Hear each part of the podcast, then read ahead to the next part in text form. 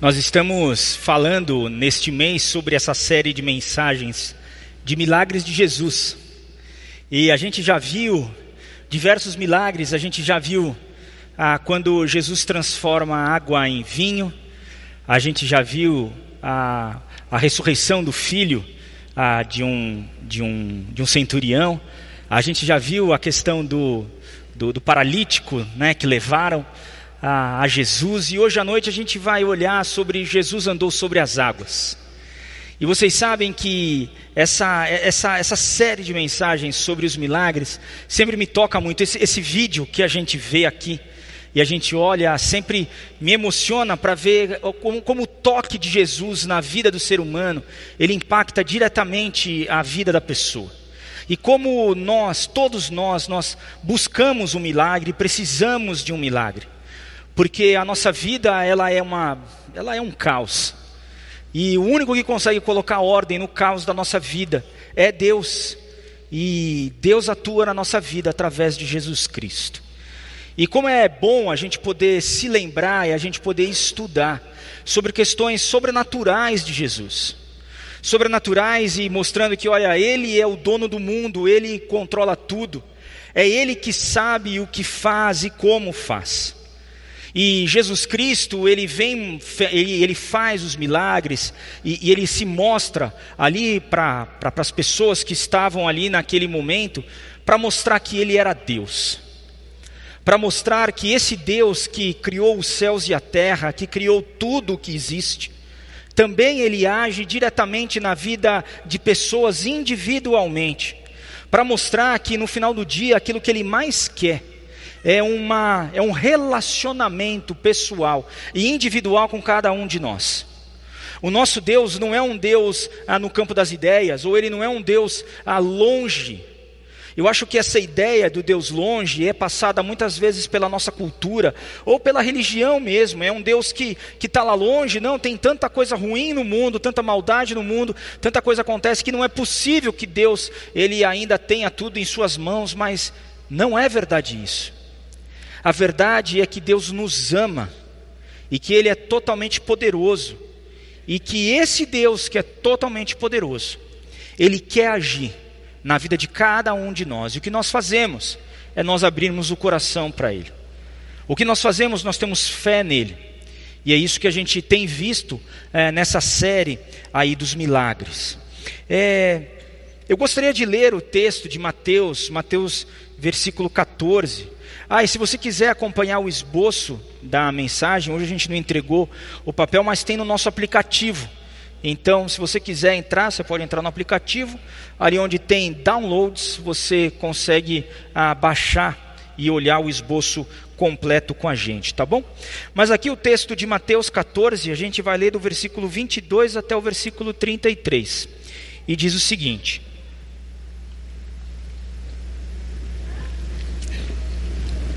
Logo em seguida, Jesus insistiu com seus discípulos que voltassem ao barco e atravessassem até o outro lado do mar, enquanto ele despedia as multidões. Ah, logo em seguida do que? Jesus tinha acabado de fazer a primeira multiplicação dos pães e peixes. Ele tinha acabado de, de, de dar comida para mais de 5 mil pessoas ah, com cinco pães e, e, e, dois peixinhos que tinham ali ah, de um garoto. Então Deus tinha feito, Cristo tinha feito um grande milagre ali acontecendo, tá bom? Então, logo depois disso, logo em seguida, ele insistiu com seus discípulos que voltassem ao barco e atravessassem até o outro lado do mar, enquanto ele despedia as multidões. Depois de mandá-las para casa, Jesus subiu sozinho ao monte a fim de orar. Quando anoiteceu, ele ainda estava ali sozinho. Enquanto isso, os discípulos, distantes da terra firme, lutavam contra as ondas, pois um vento forte havia se levantado. Por volta das três da madrugada, Jesus foi até eles, caminhando sobre as águas. Quando os discípulos o viram caminhando sobre as águas, ficaram aterrorizados. É um fantasma! gritaram, cheios de medo. Imediatamente, porém, Jesus lhes disse: Não tenham medo, coragem, sou eu. Então Pedro gritou: Se é realmente o Senhor, ordene que eu vá caminhando sobre as águas até onde está. Venha, respondeu Jesus. Então Pedro desceu do barco e caminhou sobre as águas em direção a Jesus. Mas, quando reparou no vento forte e nas ondas, ficou aterrorizado. Começou a afundar e gritou: Senhor, salva-me! No mesmo instante, Jesus estendeu a mão e o segurou. Como é pequena a sua fé, disse ele. Por que você duvidou? Quando entraram no barco, o vento parou então os outros discípulos o adoraram e exclamaram: De fato, o Senhor é o Filho de Deus. Então, o primeiro ponto que eu gostaria de olhar nessa, nessa história, nessa história relatada aqui, de, desse milagre que Jesus, que aconteceu ali, que Jesus fez, é a importância da oração. A importância da oração na vida de Jesus. Jesus, ele tinha acabado de terminar um dia cheio, um dia que ele ficou ensinando o dia todo, um dia que ele ficou muito tempo de pé. E ele tinha feito a multiplicação dos pães e peixes e tinha ali dado de comer para aquela multidão.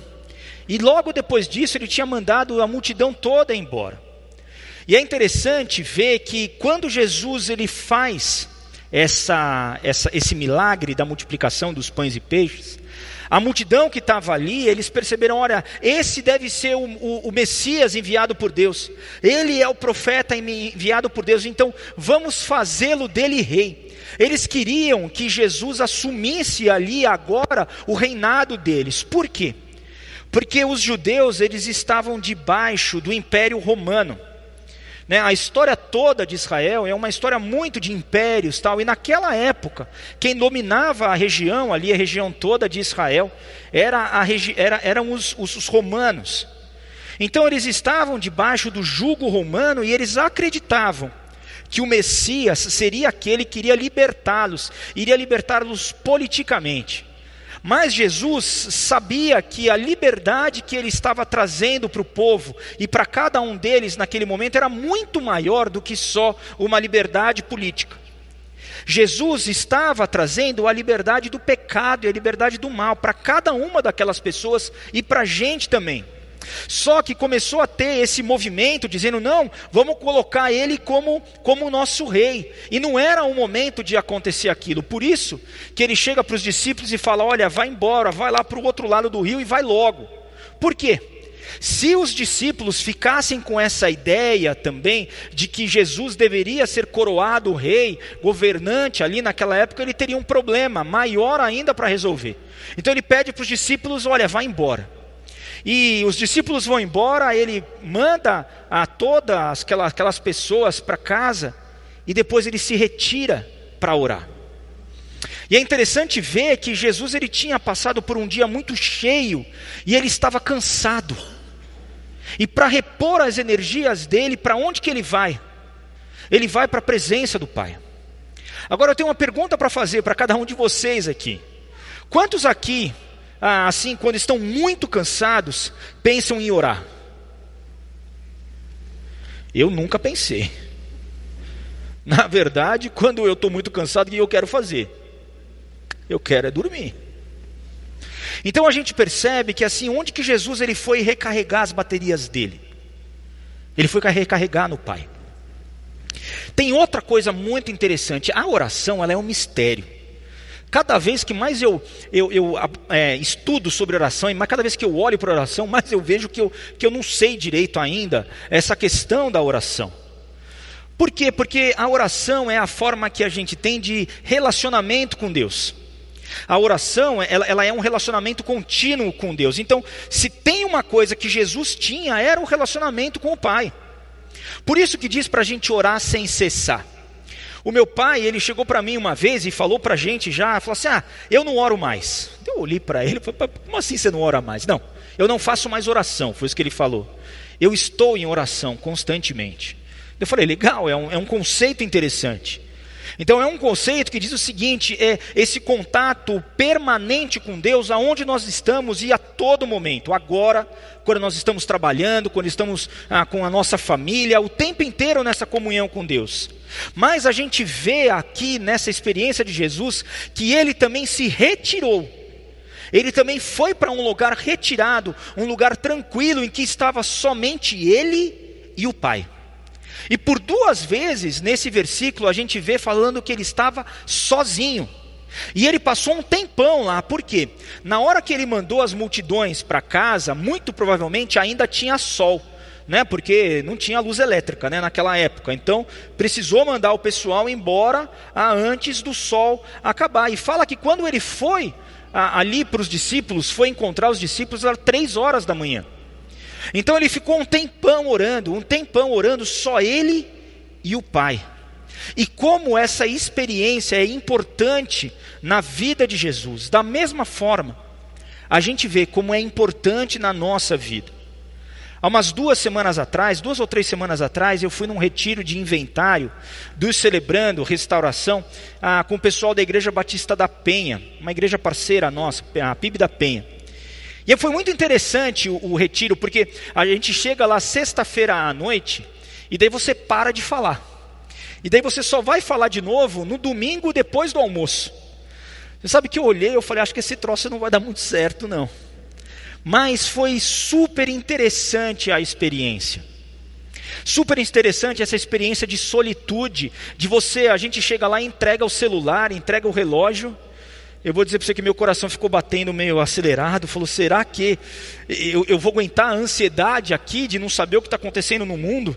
Mas eles deram um telefone, eu passei um telefone para minha família. Falou: se tiver algum problema, vocês ligam para esse número. Então eu sabia que nada ruim estava acontecendo. E foi um momento de eu ficar em solitude, não em solidão, mas solitude com Deus.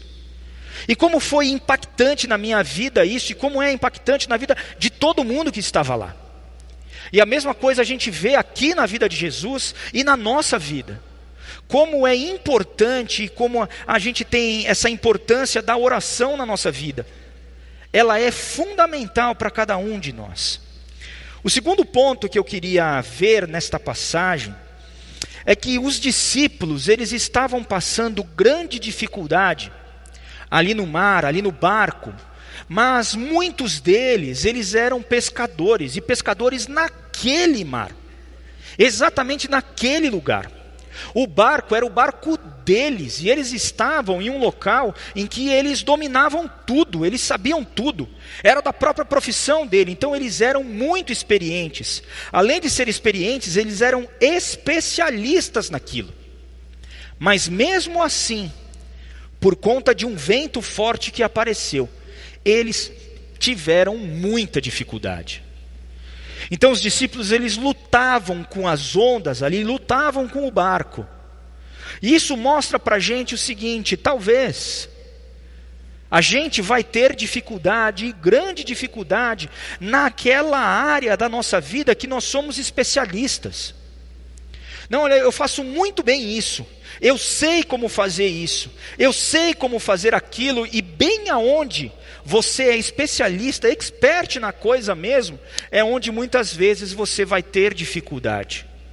Há um tempo atrás a gente aprendeu isso, que muitas vezes nós somos atacados pelo inimigo onde a gente é bom. Por quê? Porque quando ele ataca a gente, onde a gente é bom, a gente fica desmoralizado, a gente fica fraco e fica pensando, acho que não, não é muito bem isso não que eu tenho para fazer. Acho que não é isso que eu tenho para fazer, eu, eu vou fazer alguma outra coisa. Não é isso. Então, o que a gente vê nessa passagem? Que naquele momento em que eles estavam com grande dificuldade, no local e, e, e, ali na região da vida deles, na área da vida deles, em que eles eram especialistas, Jesus foi ao encontro deles para trazer solução para aquele problema que eles tinham. Mas a questão é que Jesus age, sim, na vida deles, mas ele age do jeito dele. O mais óbvio era que Jesus tivesse pegado um outro barco. Eles tinham deixado um outro barco para Jesus. Olha, a gente está indo primeiro, a gente vai, mas depois você vai, pega o outro barco e vai.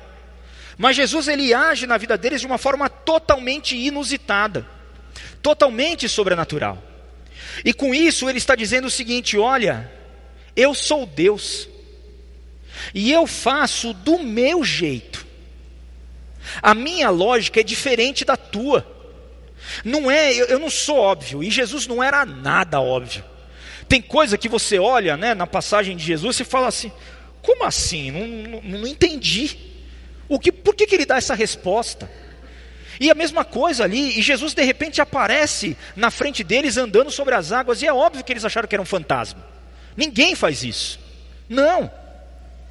Então a gente aprende o seguinte: olha, Jesus ele pode agir na nossa vida, e ele pode fazer o milagre na nossa vida, mas do jeito dele, como ele quer, como ele faz, porque ele é Deus.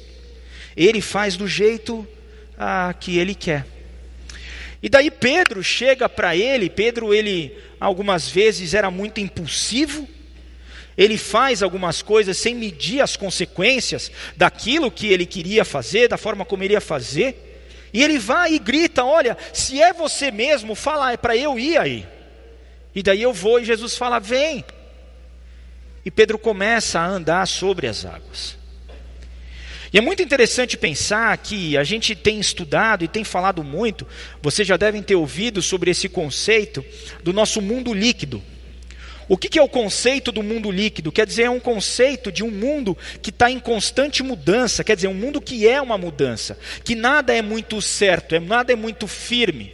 É como você tentar ficar de pé num colchão d'água, é, é muito difícil isso. Tudo muda o tempo inteiro e tudo é esquisito, uma coisa que é não é mais, as verdades elas não são absolutas e o mundo é líquido, esse mundo líquido. Mas o que, que Jesus faz? Aquilo que é líquido, Jesus transforma em sólido. Ele anda sobre as águas. E naquele momento em que Pedro olha para Jesus e continua olhando para ele, e ele tem fé que Jesus é poderoso, ele também anda sobre as águas. Então, da mesma forma como Jesus teve poder para fazer aquilo, ele dá poder para Pedro fazer do mesmo jeito. Só que isso acontece enquanto Pedro olhava diretamente e de olhos fixos para Jesus. Mas quando Pedro ele percebe os problemas ao redor dele, quando Pedro percebe as ondas, percebe o vento, percebe o seguinte: olha, um homem não anda sobre as águas, ele afunda. A mesma coisa acontece com a gente.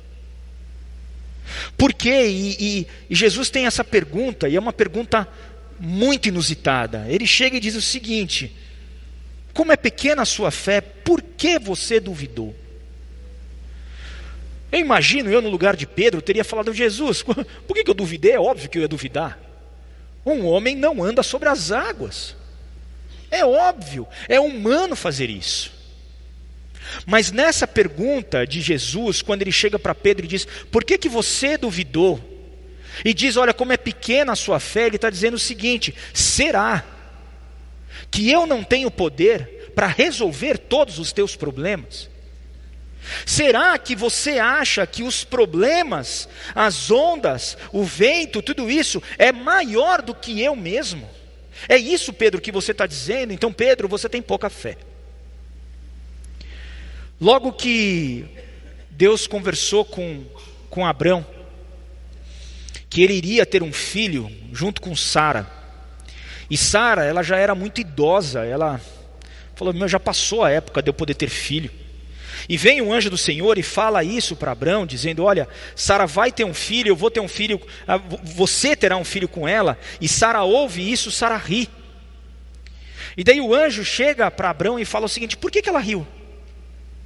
Será que há alguma coisa impossível para Deus? E essa resposta, a resposta a essa pergunta, gente, é fundamental para a nossa vida. Nós precisamos responder isso. Será que há algo impossível para Deus? Será que os meus problemas eles são tão grandes que é impossível de Deus resolver? Será que o meio da tempestade em que eu estou colocado ali, será que todo aquele turbilhão e aquela bagunça que está acontecendo tem mais poder e é mais forte do que Jesus? E é essa pergunta que Jesus faz para Pedro. Ele chega para Pedro e diz: Pedro, por que, que você duvidou? Tenha fé. Você já não estava caminhando, Pedro? Você já não estava olhando para mim? Eu tenho, Pedro, muito mais poder do que todas essas outras coisas que estão aqui. Eu sou Deus. E naquele momento, Deus, Jesus mostra que toda, todo o poder, todo o controle da natureza, todo o controle da ciência está nas mãos dele. Ele que criou a ciência, ele que fez isso, ele que fez o átomo, ele que fez tudo, ele que planejou. Ele estava dizendo: Eu tenho o controle sobre tudo isso. Eu que fiz você, eu que fiz a sua vida, e saiba, eu sei como resolver os teus problemas. Eu tenho poder para isso.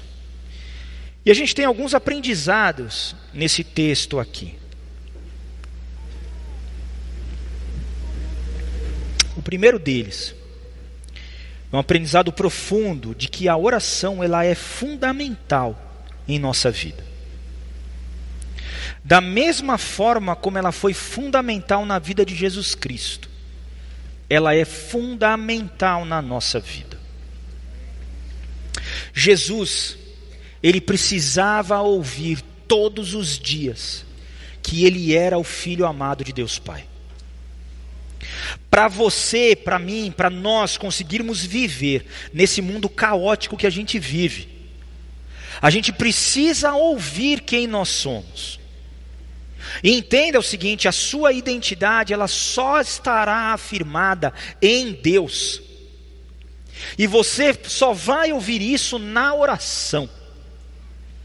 Então, é fundamental que você pare na correria do seu dia, para você ter um tempo de oração com Deus.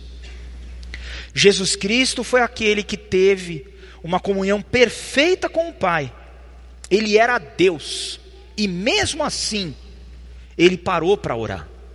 Então, se para ele era fundamental, muito mais para cada um de nós. Então, a oração ela é fundamental na nossa vida. A segunda coisa é que Jesus Cristo, ele é Deus. E ele age na nossa vida, na nossa história, no nosso mundo, como ele quer. Você pode pedir o que você quiser para ele na oração. A oração, na verdade, é muito mais do que pedir, ela é muito mais uma adoração que a gente tem ao nosso Deus, mas quando ele ensina a gente na oração do Pai Nosso, ele fala para a gente pedir as coisas. No final do livro ah, de Filipenses, Paulo explica isso: olha, não se preocupe, mas coloque tudo em oração e súplica diante do nosso Deus. Fala isso, mas a forma como Jesus vai agir na tua vida, é Ele que sabe, porque Ele é Deus. Talvez Ele vá agir na tua vida através daquela pessoa que você não, não curte muito, você não topa muito com Ele. Por isso, tenha os seus ouvidos, a sua mente aberta, o seu coração aberto. Talvez a, a, dificuldade ali, a forma como ele vai agir na sua vida, vai ser mudar você mesmo. Eu não sei, eu não sei como será, mas o que eu sei, Jesus Cristo age conforme Ele quer. E é muito bom isso, porque Ele sabe muito mais do que eu. A minha forma de pensar ela é muito limitada. Eu vejo só um pedacinho, Jesus Cristo vê tudo. Então o que eu quero é que ele faça mesmo do jeito dele na minha vida. O terceiro aprendizado, ensinamento que a gente vê é: em meio às dificuldades, mantenha os seus olhos fixos em Jesus. Todos nós passamos por dificuldades. Eu já passei por algumas na minha vida e tiveram vezes que eu realmente tive vontade de sumir. Por quê? Porque eu não via a solução. Às vezes, nos nossos, nos nossos aconselhamentos pastorais, a gente ouve isso das pessoas. Eu, eu não, tem solução para o meu problema e eu não consigo ver uma luz de jeito nenhum. Mas entenda, você pode olhar para Cristo. Do mesmo jeito que Jesus transformou a água líquida nos pés de Pedro em solo firme que é um milagre, ele pode fazer na sua vida. Mas o milagre aconteceu enquanto Pedro olhava para ele. Então mantenha os olhos fixos em Cristo, e o que, que isso quer dizer? Faça aquilo que Jesus tem falado para você. Se Ele tem falado para você perdoar uma pessoa, perdoe. Se Ele tem falado para você investir na vida de alguém, invista. Se Ele tem falado para você, para você parar de fazer uma coisa e fazer outra, faça. Acredite que o melhor que você tem para fazer na tua vida é ouvir aquilo que Ele tem falado. Nós vamos enfrentar dificuldades, nós vamos enfrentar desafios, vamos, porque isso faz parte da vida humana. E Jesus Cristo e Deus não tira as dificuldades da nossa vida, mas Ele está lá conosco. Então o que eu quero dizer para você? Fique olhando para Cristo, entenda que Ele está com o controle da tua vida nas mãos dEle, Ele não te abandonou. E o último ponto é: tenha fé que Jesus pode fazer um milagre em sua vida. Literalmente, assim, se joga nos braços dele. Deixa ele fazer mesmo. Acredita que o que ele está falando é verdade absoluta na tua vida. Entenda que é ele que sabe o que precisa ser feito. Às vezes o milagre vai ser uma mudança na tua vida. Na tua vida. Ah, acho que umas três semanas atrás, o pastor Sidney pediu para a gente escrever um milagre, vir aqui à frente e, e colocar qual que é o milagre que você precisa na tua vida. Atualmente eu tenho pedido muito para Deus para mudar em mim um dom que eu tenho, o dom de deixar para depois. Sabe qual é o dom de deixar para depois? Negócio chamado procrastinação. E eu tenho estudado sobre isso, mas principalmente eu tenho pedido para que Ele me mude. Talvez você também tenha aí as suas dificuldades.